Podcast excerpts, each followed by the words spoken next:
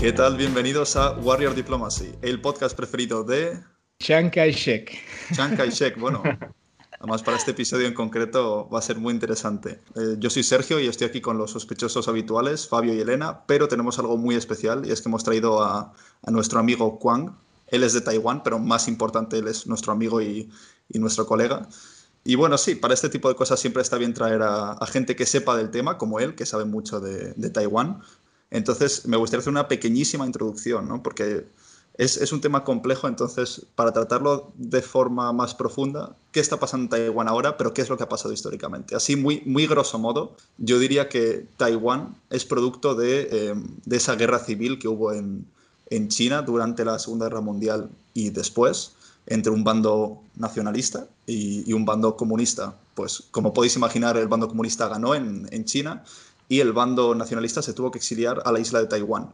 Y permanece ese conflicto congelado en el que ambos reclaman, reclaman soberanía sobre China, pero obviamente se ha impuesto la lo que llamamos la mainland China, es decir, la China del territorio eh, continental, es la que se ha impuesto en, todos, los, eh, en todos los temas nacionales e internacionales. Básicamente el, el, problema de los últimos años y de hoy en día es esa anexión de, de Taiwán a la China continental. Y es un tema muy interesante y yo creo que no podemos hablar solo de Taiwán y China, sino que tenemos que hablar también de, un tercer actor, que es Estados Unidos, ¿no? Porque no se entiende esa relación entre Taiwán y China sin Estados Unidos. Se habla mucho de la ambigüedad estratégica de Estados Unidos, ¿no? Esa estrategia que tiene Estados Unidos de defender a Taiwán, pero sin apoyarles tanto eh, como para que Taiwán se venga arriba, ¿no? Y me parece muy interesante hablar de esta relación tripartita, ese triángulo entre China, Taiwán y Estados Unidos. muchísimas gracias. Estoy muy de acuerdo con Sergio por su comentario sobre que tenemos que enfocarnos solo en la relación bilateral entre dos países, Taiwán y China Popular, sino debemos ponerlo bajo la lupa de la relación triangular entre Estados Unidos, China Popular y Taiwán. Así que, ah, soy Juan y estoy muy, muy feliz estar, en esta, estar aquí y explicar y compartir mi experiencia a todo el mundo. Bueno, sí, primero que nada, muchísimas gracias por estar aquí con nosotros. De verdad es que te admiramos muchísimo como profesional, como amigo y tener tu voz y tu opinión en este programa para nosotros es increíble. Así que bueno, primero que nada, yo creo que hay que pues empezar con eso, ¿no? Lo que hemos hablado un poquito, esta dinámica entre los dos gigantes, el gigante asiático China y en los Estados Unidos, ¿no? Y el papel de Taiwán entre estos dos. Entonces, pues, ¿tú qué opinas, Juan? ¿Tú crees que China realmente puede acabar con la autonomía de Taiwán a cierta manera? ¿Hasta qué punto crees que los americanos no lo van a permitir? ¿Cómo ves las cosas ahora con Biden en la presidencia? ¿Qué se habla en Taiwán? Taiwán ubica en el centro de la primera cadena de los países de isla, con mucha influencia en los países marítimos vecinos. China Popular tiene que pasar por Taiwán para proyectar su influencia al Océano Pacífico. ¿Y qué es, lo qué es la política exterior de Estados Unidos, de Obama a Biden, frente a las relaciones competitivas chino-estadounidenses? Obama propuso pivote hacia China como su política exterior para equilibrar el poder estadounidense en Asia. En respecto a Trump, él propuso el reporte de la Estrategia de Seguridad Nacional de los Estados Unidos de América en 2017, después de su asumo como presidente. En este reporte indica que China Popular es el poder revisionista y es el competidor estratégico de Estados Unidos. También fue la primera vez usar el concepto Indo-Pacífico. Sin embargo, su estrategia en esta región no era muy clara. En su idea de American, First, refleja en la guerra comercial contra China Popular. Biden, quien era el vicepresidente de Obama y encargó la política pivote hacia China, va a redefinir el pivote estadounidense, ampliándolo al Indo-Pacífico. Hoy en día podemos observar que la actitud de Biden alrededor de los asuntos de China popular sigue siendo muy duro. El mito de los republicanos luchan contra China popular y los demócratas son pro-China popular ya desapareció. Fue un estereotipo en la Guerra Fría. China popular tiene más miedo a Biden que a Trump, porque para Trump era solo una guerra comercial. Pero para Biden es una preocupación de la defensa nacional. Por ende, cuanto más miedo tenga, más agresivo sería China popular. Juan, me gustaría aprovechar esta ocasión para hacerte una pregunta, porque me ha parecido muy interesante esto que nos has dicho de que eh, la China popular tiene más miedo a Biden que a Trump. Eh, porque para Biden es una preocupación de la defensa nacional. ¿Podrías explicar un poco eh, a qué se debe esto? Porque Estados Unidos y China tienen que respetar la voz de sus ciudadanos. En la época de Trump, la, su definición de Indo-Pacífico, este concepto no era muy claro. Para él, eh, el conflicto entre Estados Unidos y China era solo una guerra, guerra comercial. No, es un, no tiene una estrategia completa contra mm. China, pero Biden preocupa mucho, preocupa más. No solamente es una guerra, no, sé, no solamente se trata del comercio, Claro, yo, yo opino igual que tú, Juan. Yo creo que el enfoque de Trump cuando fue presidente se enfocaba muchísimo más a la relación comercial, era, era puramente económico. Digo, claro que tenía un aspecto más allá, pero el enfoque principal era la, economía y el comercio con China, ¿no? Y sí creo que Biden es un político que tiene mucho más experiencia en los ámbitos de eh, política exterior y conoce y creo que sí está dejando bastante claro en lo que lleva de presidente con Blinken como su secretario de Estado, que para enfrentarse a China de una mejor manera hay que hacerlo transversalmente en distintos ámbitos. Y yo creo que uno de ellos es marcar claro eh, lo que está pasando en Taiwán, ¿no? Como que dejar claro que no pueden eh, hacer lo que quieran con, la autonomía de, de, un país. Hong Kong y Taiwán son completamente casos distintos. Entonces, eso, eso también creo que influye mucho en este caso, ¿no? No, no podemos hablar de que lo que está pasando ahora con la autonomía y las leyes en Hong Kong se puede reproducir directamente en Taiwán, ¿no? Y que también el interés en, en Estados Unidos, en esta isla, es, es distinto y mayor, ¿no? Estoy de acuerdo con que durante Trump solo se ponía el, focus en, en, la economía, pero porque eso le venía muy bien a él. Le venía muy bien para poder hablar de, de victorias rápidas, ¿no? Como esa reunión que hicieron, eh, que salían las fotos, ¿no? Cara a cara el equipo de Trump y el equipo eh, de la China popular y, entonces le permitía eso a Trump decir estamos haciendo algo, cuando realmente simplemente era, como dices tú, un, solo frente, pero yo creo que, que, ahora Biden sí que sabe que para contrarrestar la, la creciente influencia de China es necesario eh, hacerlo en varios frentes, ¿no? Pues en el frente económico, por supuesto, también en el frente de, em, pues de Taiwán, en otros frentes, como hablábamos también en otro momento, ¿no? De los derechos humanos, eh, con lo que está pasando en Xinjiang, con los, con los. Entonces yo también, yo también creo que, que para China es mucho más peligroso, entre comillas, Biden que Trump, porque aquí sí que van a encontrarse oposición en, en varios frentes, o al menos deberían, si, si de verdad la administración de Biden quiere contrarrestar la, influencia de China de, una forma real, no simplemente de cara a la galería como hacía Trump. Sin embargo, yo creo que esto habla más de la approach que tiene o la perspectiva que se tiene de la política exterior bajo el mandato de este presidente por parte de América.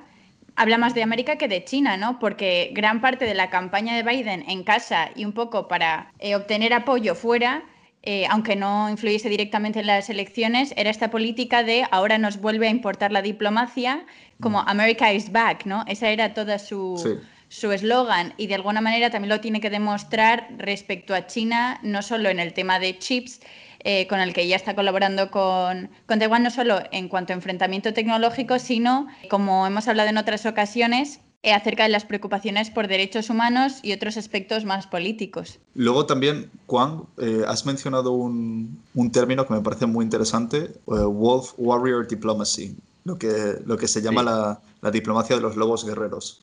Que realmente, bueno, si quieres, lo, lo, explico muy rápidamente, al menos lo que yo he entendido, y me, me dices si es distinto, y es que China históricamente ha tenido una diplomacia basada en el soft power ¿no? y, en, y en un crecimiento quizás más, más moderado, pero constante. Y sin embargo ahora eh, están, está empezando a haber una política exterior un poco más agresiva, ¿no? los llamados Wolf Warriors, los guerreros lobos, que son diplomáticos que de verdad plantan cara a Occidente y con posiciones más radicales que antes, incluso en redes sociales, eh, haciendo declaraciones muy fuertes contra Estados Unidos, contra la Unión Europea. ¿Por qué crees que ha ocurrido este cambio? de Hu Jintao a Xi Jinping, como he mencionado en, la primera, en el primer párrafo, que para Hu Jintao la economía de China era muy buena. El problema interior de China no era tan grave como ahora que enfrente China que enfrente Xi. Para el régimen autoritario, la legitimidad de su régimen es basado en la economía. Si la economía va muy mal, entonces, ¿para qué la gente quiere apoyar al gobierno? ¿no? Sí. Entonces, en ese momento, sí, cuando la economía no puede mantener la, la rapidez del crecimiento, tiene que cambiar el enfoque de su política. Entonces va a ser cada vez, cada vez más serio, cada vez más agresivo en, en la escena, escena internacional. Claro, yo además, sí, estoy completamente de acuerdo. Esto, y esto se utiliza, lo vemos en muchos otros casos de regímenes autoritarios. Es lo que en relaciones internacionales se llama performance legitimacy, ¿no? En plan, si tú tienes un régimen autoritario y la gente no, no decide qué es lo que está ocurriendo con el gobierno, con la economía, con la política, la única justificación, la, única forma de legitimar el régimen es hacer que vaya bien en la economía. Entonces, en el momento en que no te está yendo bien, tienes que buscar otras fuentes de legitimación. otros incentivos. Exacto, y eso lo vemos, por ejemplo, en el caso de, o sea, este episodio sobre Taiwán, pero ya lo llevo al caso de Marruecos con el tema del Sáhara Occidental. Porque, Marruecos hace mucho eso. Marruecos, cuando tiene momentos de crisis interna, ya sea política o económica, lo que hace es que recurre a ese nacionalismo, ¿no? Y entonces, de repente, Marruecos, que llevaba sin decir nada, de repente dice que van a retomar el Sáhara. O de repente eh, hay protestas, eh, de, repente, como que reabre sus eh, reivindicaciones nacionalistas un poco para desviar la atención nacional del verdadero problema, que es pues la, la falta de crecimiento. Yo creo que otro factor a considerar de cómo, por qué ha sido este cambio, es también que China ha crecido muchísimo, ¿no? O sea, empezó a crecer de manera económica estas últimas décadas y ahora ya tiene como que una, una posibilidad, pues, militar y, y, de poder hacer un frente, pues, más, más real, no más tangente, con ese hard power, ¿no? Que nos habla Nai en su libro, ¿no? De soft power y hard power, ¿no? La diferencia. Entonces, yo creo que tanto en Taiwán como en Hong Kong, como en el mar del sur de China, en Xinjiang. O sea, estamos empezando a ver cada vez más una China más segura y confiada en sus posibilidades, ¿no? Y ya tampoco tiene, yo, yo honestamente no creo que China le tiene tanto miedo a Estados Unidos como antes. Ahora están dejando muy claro, aquí estamos y estamos para quedarnos, ¿no? Más que nada, yo tengo la sensación de que todas nuestras predicciones respecto a China han sido equivocadas. En, primero, eh, con la promesa democrática y después todo el mundo apostaba por una ralentización en cuanto al desarrollo económico de China, que estaba siendo muy, muy rápido, pero yo creo que la pandemia no ha hecho sino eh, marcar una vez más la diferencia en cuanto a su capacidad de recuperación respecto a Europa, a Estados Unidos y a otras potencias occidentales, por no compararla con otros muchos países. Sin embargo, quería volver sobre una idea que mencionasteis hace un rato, pero no quería interrumpiros, que es eh, la comparación que has hecho tú, Fabio, con Hong Kong. Me gustaría preguntarle a Juan que si aunque sean dos escenarios distintos, lo que está ocurriendo en Hong Kong podría ser una advertencia de lo que puede llegar a Taiwán en unos años, en unas décadas. Y en relación también con esto, cómo funciona la inmigración de todos estos activistas que se están refugiando cada vez más en Taiwán a consecuencia de la mayor presión que está realizando China en Hong Kong. Si eso se considera de alguna manera un asilo o un refugio político? ¿Cómo se está gestionando este tipo de, inmigración? Antes me, eh, me, alegro que Elena menciona esta parte, esta parte. Y la situación de Hong Kong pues, es muy complicado. Para empezar, tenemos que saber la, la diferencia de autonomía. Cuando hablamos de la, palabra de autonomía, tenemos que saber la gran diferencia entre el tema de Hong Kong y Taiwán, porque la esencia es muy distinta. Hong Kong junto con Macao son las dos regiones administrativas especiales de la República Popular China. China Popular concedió un nivel de autonomía superior a Hong Kong que a otras regiones del país por la razón historial de Hong Kong. La Inglaterra transfirió esta región de a China Popular en 1997 debido a la diferencia cultural y política. China Popular garantizó el principio de un país dos sistemas lo cual hoy en día es muy controvertido como ha mencionado Elena. Al otro lado, República de China Taiwán tiene su propia soberanía. Esta, esta es la que Hong Kong nunca ha tenido. Taiwán nunca ha sido gobernado por el China popular. Al contrario, desde siempre, Taiwán, islas pescadores, islas Matsu, etc., estos lugares siempre están bajo el dominio de la República de China Taiwán. Según la declaración Cairo, en 1943, todos los territorios que Japón ha robado de los chinos, como, como Formosa, Taiwán y los pecadores, serán devueltos a la República de China. ojos, Japón devolvió Taiwán a la República China y desde entonces este lugar siempre está bajo el control del gobierno de la República China Taiwán. Por lo tanto, cuando decimos la determinación con la autonomía de Taiwán, estamos diciendo una invasión completa para anexar un país. Esto es muy grave, según la teoría de la paz eh, democrática. Las democracias son renuentes en participar en un conflicto armado, armado con otras democracias identificadas. Sin embargo, en el caso de China popular en Taiwán, un país comunista contra un país democrático, la anexión por la fuerza tiene su posibilidad. Y claro, China nunca ha renunciado a su determinación de reunificar Taiwán por la fuerza de acuerdo con la ley contra la secesión adoptada el 14 de marzo de 2005. Aquí me gustaría subrayar que la palabra que usa China Popular sobre reunificar y la secesión es ilógica, porque Taiwán nunca ha sido parte de China Popular. Taiwán siempre tiene su soberanía independiente. Oye, Juan, ¿tú crees, perdona por interrumpirte, pero tú, crees que, que, eso, que China existe la posibilidad de que invada Taiwán? ¿Tú crees que lo intentarán de hacer de una manera sutil, poco a poco? Pues anteriormente China quiere invertir, quiere ocupar Taiwán de manera poco a poco, pero dado que el tema de Hong Kong es cada vez más severo, la brecha de poder entre China popular y Taiwán sigue ampliando. Y Xi tiene su estrés de completa eh, su promesa de dos centenarios, el centenario de la fundación del Partido Comunista de China y el centenario de la fundación de la República Popular China. El gobierno de Taiwán incrementa el presupuesto de defensa cada año, así que Taiwán siempre se prepara por la peor situación. Sobre Elena ha mencionado los inmigrantes de Hong Kong a Taiwán. Para los estudiantes de Hong Kong, muchas universidades están planeando unos programas para aceptar los estudiantes de Hong Kong y para los inmigrantes abrimos muchos, muchas oportunidades, por ejemplo, cambiamos muchas leyes sobre los derechos de Hong Kong para comprar casa, para comprar las casas en Taiwán y otras más. Entonces, estamos abiertos para aceptar todos los ciudadanos de Hong Kong a Taiwán. ¿No piensas que eso pueda perjudicar a Taiwán de cara a China? Es decir, que desde el punto de vista del Partido Comunista, como vea que dais la bienvenida a los que huyen precisamente de Hong Kong, donde están teniendo cada vez más poder, afianzándolo, de alguna manera perjudique o impacte negativamente a Taiwán el, acoger tan abiertamente a estas personas?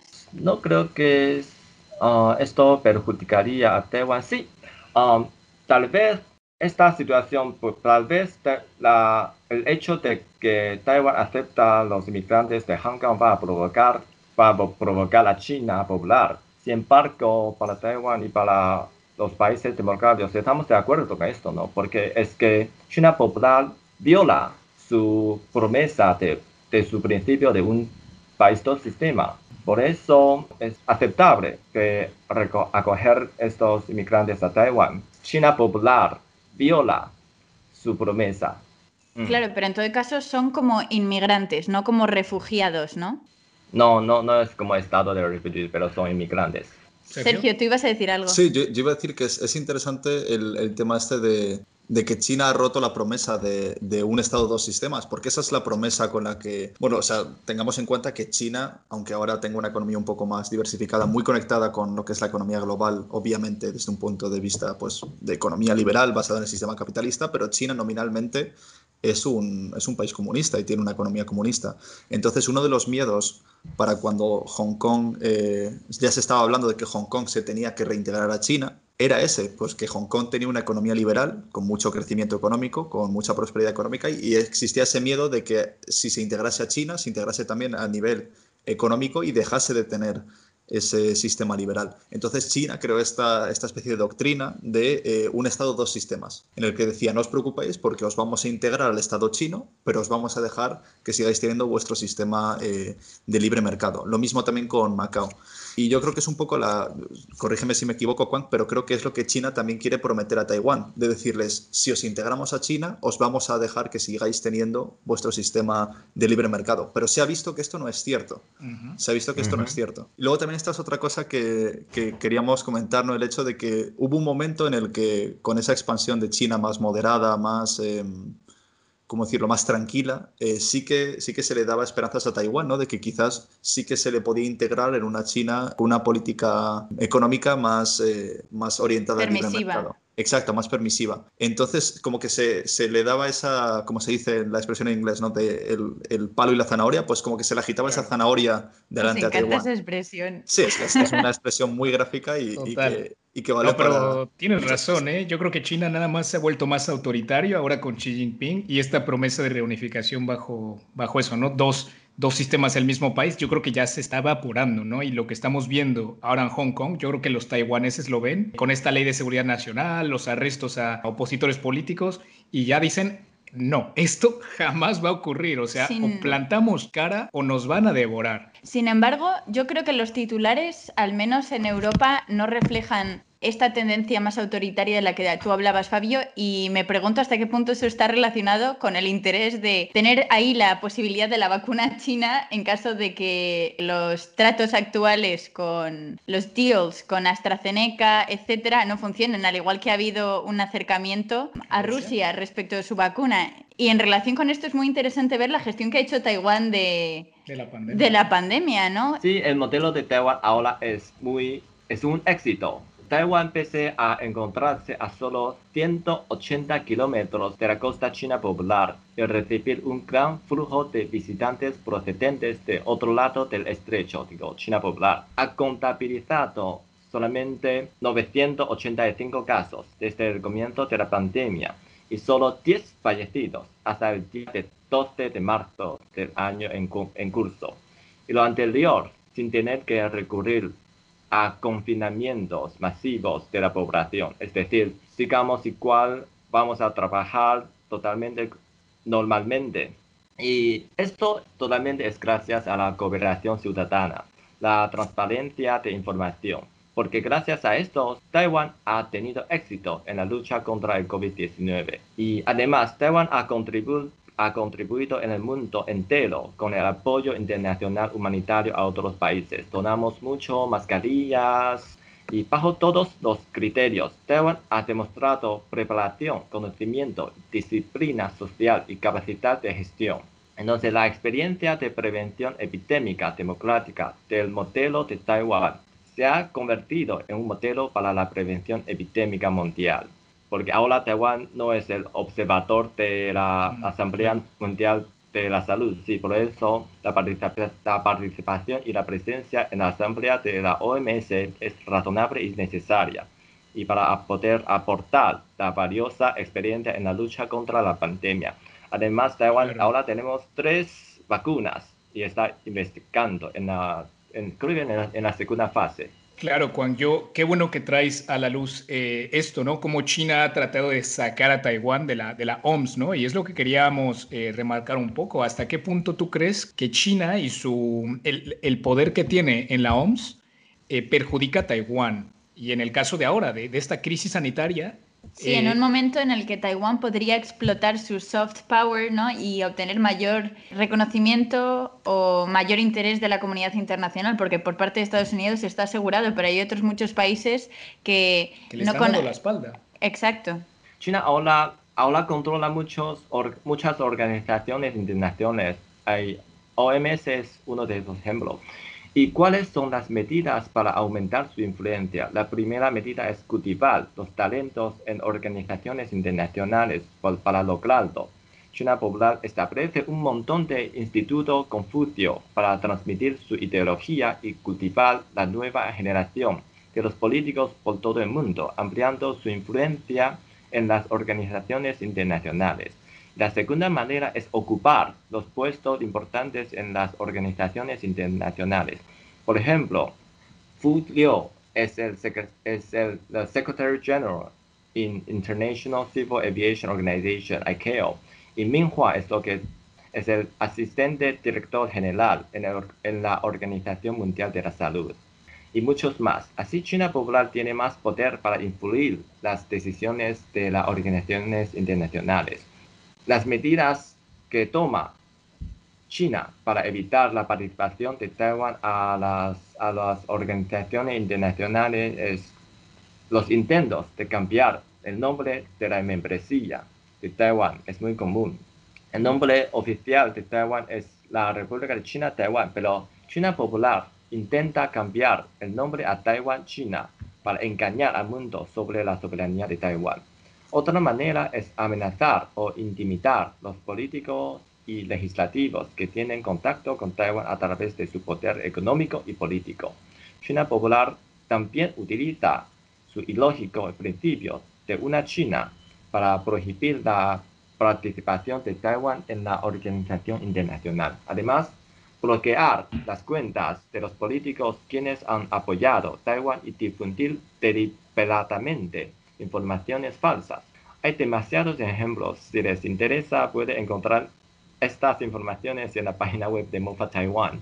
¿Y qué está haciendo Taiwán al respecto? O sea, nos has mm. contado ahora la problemática, pero tú que estás ahí en, todo el meollo, ¿cómo está luchando Taiwán contra este, esta amenaza o estas, eh, estos obstáculos? Pues lo que hacemos es empezar el tema, empezar con el tema técnico. Por ejemplo, Taiwán era el, observador de la Asamblea Mundial de la Salud de 2009 a 2016. Por cómo, pero como China Popular tiene más influencia en esta organización, Taiwán no recibe la invitación desde entonces. Lo que Taiwán puede hacer es enfatizar la capacidad y la voluntad de Taiwán para contribuir al mundo, pidiendo el apoyo de todos los países con buena amistad, enfatizando el modelo de Taiwán para luchar el COVID-19. Y la segunda manera es colaborar con los países aliados con ideas afines, también es una forma. Sus apoyos en la escena internacional como la ONU llamarán la atención de más países en el mundo. Al mismo tiempo, Taiwán como un país desarrollado pone mucho esfuerzo en el desarrollo de los países aliados mediante la Fundación de Cooperación de Desarrollo Internacional, ICTF, siglas en inglés. Taiwán participa en las organizaciones internacionales con el espíritu de profesión pragmatismo y contribución sin pedir nada a cambio. Espera poder ser más incluido al sistema internacional. Y yo, yo creo que, que de verdad, como hablábamos antes, eh, la pandemia sí que le va a dar esa oportunidad de ser más incluido en el sistema internacional. Un poco por lo que hablabas antes, ¿no? El hecho de que China haya estado haciendo tanto lobby para que se expulse a Taiwán de la Organización Mundial de la Salud y sin embargo, se ha visto que la estrategia de Taiwán para, como hemos hablado, la estrategia de Taiwán para la pandemia es muy interesante y el mundo tiene mucho que, podría aprender mucho, mucho de esto. Entonces yo creo que sí que hay, hay oportunidades ahora más que, más que nunca para integrar a Taiwán en, el sistema internacional y quizás, bueno, preservar un poco su soberanía en un futuro. No digo que la vaya a preservar indefinidamente, pero, pero bueno. Em, ha mencionado Juan los beneficios de colaborar con países aliados. Si a lo mejor es mojarse demasiado, pero me gustaría que nos explicase qué considera el países aliados. Estados Unidos es clave, pero ¿qué otros países están trabajando con Taiwán? Luego eh, me gustaría llamar la atención sobre un, un, tema que te interesa a ti mucho, ¿no, Sergio?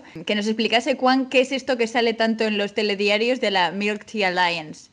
Aunque bueno, también estaría bien que hicieses tú una introducción. No, no, Juan, háblanos por favor de, los aliados de, Taiwán y si eso se relaciona con el Milk Tea Alliance, la alianza del té con leche. bueno, Taiwán ahora tiene actualmente 15 países diplomáticos participan, practicando la diplomacia de paso firme en su política exterior, haciendo hincapié en el beneficio mutuo, el compromiso con la paz y el desarrollo, el establecimiento de asociaciones sostenibles con países con ideas afines. Taiwán tiene la membresía completa en 40 organizaciones internacionales intergubernamentales como CAPE, Central American Bank for Economic Integration, WTO World Trade Organization, APEC, Asia Pacific Economic Cooperation, etc. Además, Taiwán participa en 25 organizaciones internacionales como observadores. Taiwán también colabora con las organizaciones no gubernamentales en consonancia con los objetivos de desarrollo sostenible, OTS de ONU. Y la idea principal de las relaciones diplomáticas de Taiwán es profundizar y ampliar la relación sustantiva entre múltiples campos, luchar por la participación internacional, ejercer el poder franco a través de la cooperación internacional y la asistencia humanitaria. Al último, promover la imagen internacional de Taiwán y demostrar que Taiwán es una fuerza de bien en el mundo. Así que somos muy creativos los taiwaneses para formar este bio. Y una, una, pregunta entonces, lo de, porque esto es algo que yo he oído muchas veces, lo del Milk Tea Alliance, la alianza de, de el té con leche. Sí. No sé si lo has oído tú también, Juan. Pues por, porque uh, este Milk Tea es como un símbolo de Taiwán. Es un, estos países asiáticos tienen su propio Milk Tea. Y para, y para Taiwán también pensábamos a cambiar el logo de nuestro pasaporte a Milk Team. Ok, entiendo. sí, claro, sí, o sea, sí, sí, sí, es que realmente yo, por lo que he leído, esta, la alianza del té con leche viene del hecho de que, de que en China, por ejemplo, el té tradicionalmente no se toma con leche. Y sin embargo, muchos de los países que rodean a China, sí, en Taiwán, en Vietnam, en Hong Kong también. Entonces, yo creo que, o sea, por lo que yo he, he leído, eh, se ha formado como una especie de movimiento contestatario contra China, ¿no? De países que están cerca de China y sin embargo que resienten esa, esa influencia que, creciente que está teniendo China en, en, sus sociedades. Entonces, me parece interesante, ¿no? Cómo se puede crear una especie de alianza eh, que obviamente el, es con objetivos políticos y sin embargo de países que tengan en común algo como el té con leche. Me parece, me parece muy interesante. Me fascina esta relación eh, que hacen los que se hacen en Taiwán con las bebidas y la comida. Titulares que han surgido los últimos días. Eh, no sé si eh, te habrás enterado, Juan, supongo que sí, pero aquí ha hecho mucha gracia una noticia en la que se decía que decenas de personas cambiaban su nombre a, bueno, lo que sería en español la palabra salmón, ¿no? Salmon, uh -huh. para conseguir una oferta de sushi. Eso es. Y también tenemos la ley que solamente puede cambiar tu nombre tres veces en toda ¿Por qué tu tres vida. veces? ¿Por qué tres veces? Esta ley puedes cambiarlo. Entonces, si cambias tu, tu nombre al salmón, entonces ya, ya pierdes dos veces porque tiene que cambiar a su nombre eh, original, ¿no? Claro. O sea, que solo puedes hacerlo una vez. Sí, entonces mucha gente ahora tiene esta, este problema de no poder cambiar su nombre a su nombre ori- original porque ya, ya pasa más de tres veces. Bueno, si el sushi está rico, yo creo que lo vale, ¿no? Yo creo que lo vale por comer sushi es gratis. Bueno. Vale, Yo ni chicos. siquiera sé si existe aquí esa posibilidad. De cambiarse el nombre, sí, sí que existe. Pero bueno, sí, yo creo que de momento a ninguna empresa española se le ha ocurrido hacer promociones con eso. Bueno, sí, sí que hicieron una. Eh, no sé si os acordáis hace tiempo, bueno, esto es un poco off topic, pero da igual. Eh, hace tiempo en el Burger King creo que sacaron como una oferta, una oferta de nachos y si tú te llamabas Nacho, bueno, Ignacio, te daban nachos gratis un día. Pero no creo que, hubo- no creo que hubiera tanta gente aquí en España que se cambiase el nombre Ignacio solo para conseguir eh, nachos un día. Eso es un, eso es un, un problema. Bueno, es un nombre relativamente común. Claro, claro. Vale, chicos, pues como, como hicimos el último episodio de mm, recomendar libros, series, no sé si tenéis algo, algo pensado. Fabio me ha dicho que sí. Fabio, ¿tú qué, qué libro recomiendas para, para esta sesión? A ver. Claro, bueno, yo, yo escribí mi TFG sobre, sobre esta, esta relación entre China y Estados Unidos, su competencia geopolítica, y tengo bastante material, ¿no? Bueno, el libro que más me sirvió es uno que se llama Destinados para la Guerra, ¿no? Destined for War, de Graham Allison, y está brutal porque habla de, eh, con una metáfora histórica muy buena que de seguro conoces, que es la trampa de Tucídides. Tucídides fue este historiador eh, griego, estudió las guerras del Peloponesio, ¿no? Sí. entre Esparta y Atenas. Y la trampa de Tucídides es esta relación entre una potencia, la potencia incumbente, y la rival que está creciendo, ¿no? Entonces nos hace esta comparación entre cómo China empieza a presentarle a Estados Unidos, la potencia actual, pues de obstáculos a, avanzar. Tiene un capítulo entero sobre Taiwán y cómo, estaba, cómo va a funcionar en su competencia geopolítica en general y lo recomiendo muchísimo. Así que echen un ojito si pueden. Interesante, no, me lo apunto definitivamente. ¿Y tú, Elena? Por un lado, me gustaría recomendar un libro eh, que está muy interesante, que habla un poco de esta dinámica entre Estados Unidos y China, aunque a lo mejor no se centra específicamente en Taiwán, que se llama Asia's Reckoning. Mm. El autor es, creo que Richard McGregor. Pero también acerca de un tema que no hemos tocado tanto en el podcast, pero que así nuestros listeners les, les interesa, sobre todo a los españoles, existen un par de libros escritos acerca de Formosa que pueden traer, eh, atraer bastante la atención acerca de las relaciones entre España y Taiwán, que es algo que no es tan conocido. Para los fans de la historia creo que puede ser interesante. Pues. ¿Y tú, Sergio? Yo, mira, bueno, Fallo, tú, yo sé que tú sabes cuál voy a recomendar. A, ver. a ver si te sorprendo. Yo voy a recomendar uno que hemos leído los tres y que es, un libro que en, parte mm. es, el que está detrás de, la idea de hacer este podcast. Goliath, eh, de Sean McFate. El subtítulo es Why the West Isn't Winning and What We Must Do About It. Y es un libro muy interesante porque habla, habla precisamente de, de cómo va a ser el futuro del conflicto.